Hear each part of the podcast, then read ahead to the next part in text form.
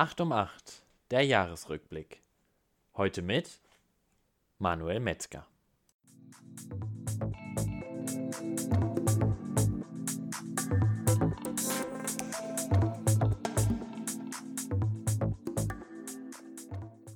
Manuel Metzger war in diesem Jahr für das neue Hauptracing-Team in der NLS und beim 24-Stunden-Rennen auf dem Nürburgring unterwegs. Dabei lief es, obwohl das Hauptracing-Team erst ganz neu ist, oft sehr gut. Hört nun selbst, wie er das vergangene Jahr bewertet. Für alle war es ein spezielles Jahr, doch wie fällt dein persönliches Fazit zum Jahr 2020 aus? Mein persönliches Fazit zu diesem Jahr ähm, fällt ein bisschen durchwachsen aus. Äh, es fing sehr gut an, 24-Stunden-Rennen äh, von Dubai gewonnen. Das war natürlich äh, die etwas verkürzte Version aufgrund des heftigen Regens und der Absage dann oder des Abbruchs.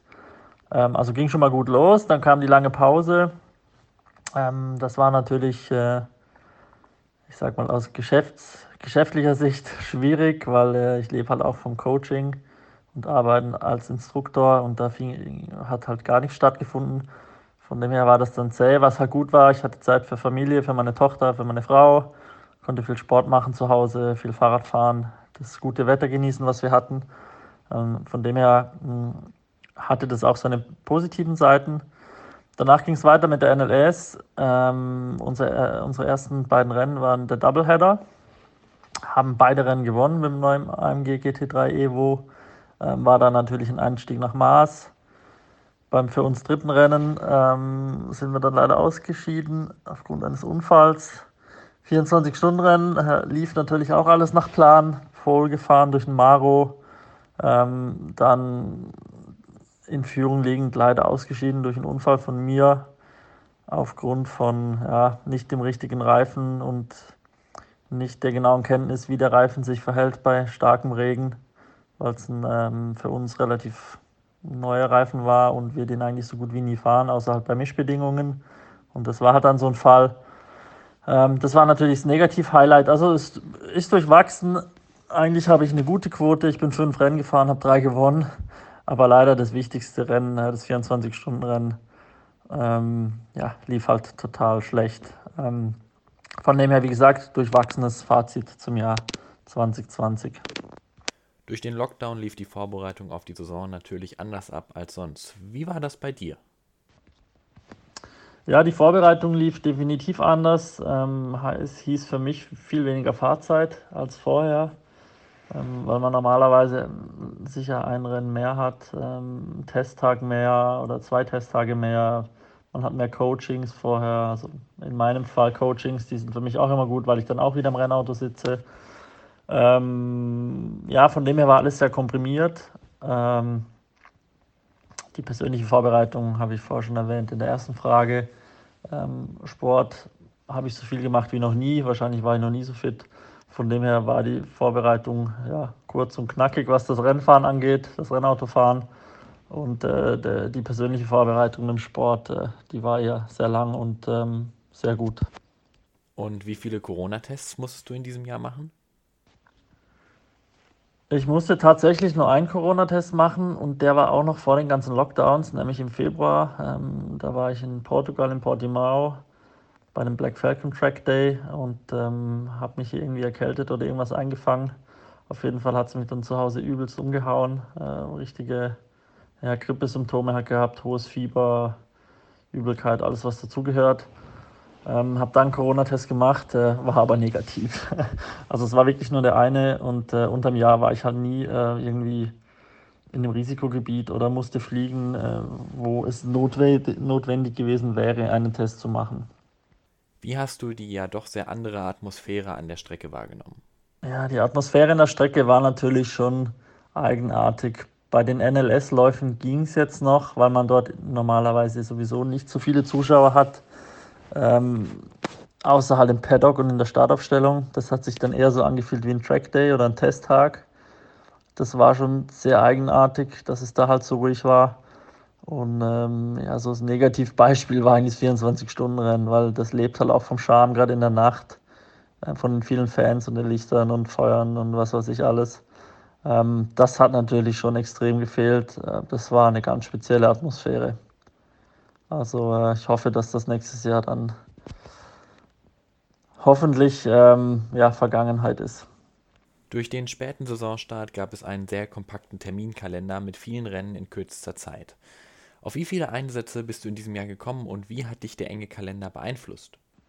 Ja, der enge Terminkalender hat jetzt mich eigentlich gar nicht beeinflusst, ähm, weil ich sowieso in diesem Jahr nicht deutlich viel mehr Rennen gehabt hätte.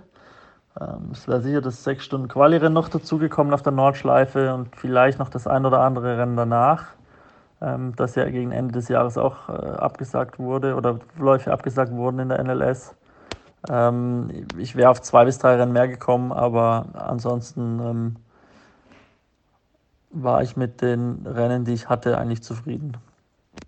Wenn du aus der vergangenen Saison eine Rennszene ändern könntest, welche wäre das? Ja, ich glaube, die eine Rennszene, die ich ändern würde, ist äh, natürlich der, der Unfall beim 24-Stunden-Rennen, ähm, weil ich ja wusste, die Streckenbedingungen sind schwierig. Ich hatte das Auto aber gefühlt im Griff und auf einmal kam halt irgendwie Aquaplaning und ich habe das Auto verloren, obwohl ich, wie gesagt, das Gefühl hatte, ich habe die Geschwindigkeit gut angepasst.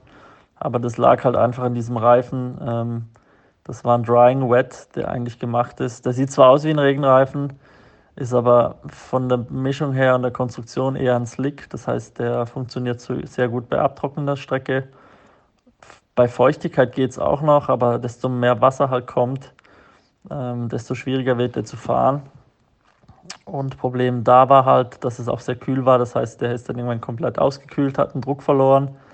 Und ich habe immer mehr und mehr rausgenommen und äh, ja, an der Stelle war halt dann irgendwie alles zu viel. Äh, ich wusste noch, dass ich aus dem kleinen Karussell dann links über die Kuppe aufpassen muss, weil da das Auto leicht entlastet und wenn man da ein Stückchen zu viel am Gas ist, hat man Wheelspin und kann das Auto verlieren. Ähm, ich habe es dann lustigerweise oder zu meinem Schock ähm, schon 20, 30 Meter vorher verloren bei der Anfahrt auf die Kuppe. Also diese Szene ähm, würde ich natürlich sehr gerne ändern, ändern, wenn das möglich wäre. Nun war das Jahr ja nicht nur negativ, deswegen die Frage, was war dein größter sportlicher Erfolg in diesem Jahr? Der größte sportliche Erfolg ähm, ja, ist natürlich immer toll, wenn man 24-Stunden-Rennen gewinnt, wie jetzt in meinem Fall Dubai,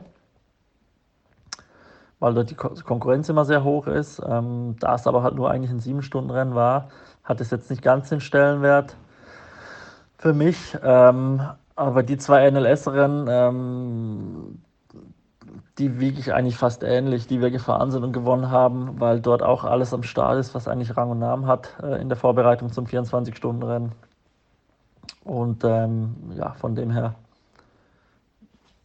hält sich da so ein bisschen alles die Waage dieses Jahr oder mit den drei Rennen Siegen. Aktuell ist es natürlich sehr schwierig, in die Zukunft zu schauen, doch es gibt doch bestimmt schon Pläne oder Ziele für die kommende Saison oder ist sogar schon etwas spruchreif. Ja, Pläne gibt es natürlich schon. Ähm, ich denke, dass ich bei AMG für, für nächstes Jahr wieder gesetzt bin auf der Nordschleife. Spruchreif ist da noch nichts, aber ähm, wir sind jetzt in der Besatzung, vor allem Maro, Adam und ich, äh, wir waren das fünfte Jahr schon zusammen unterwegs.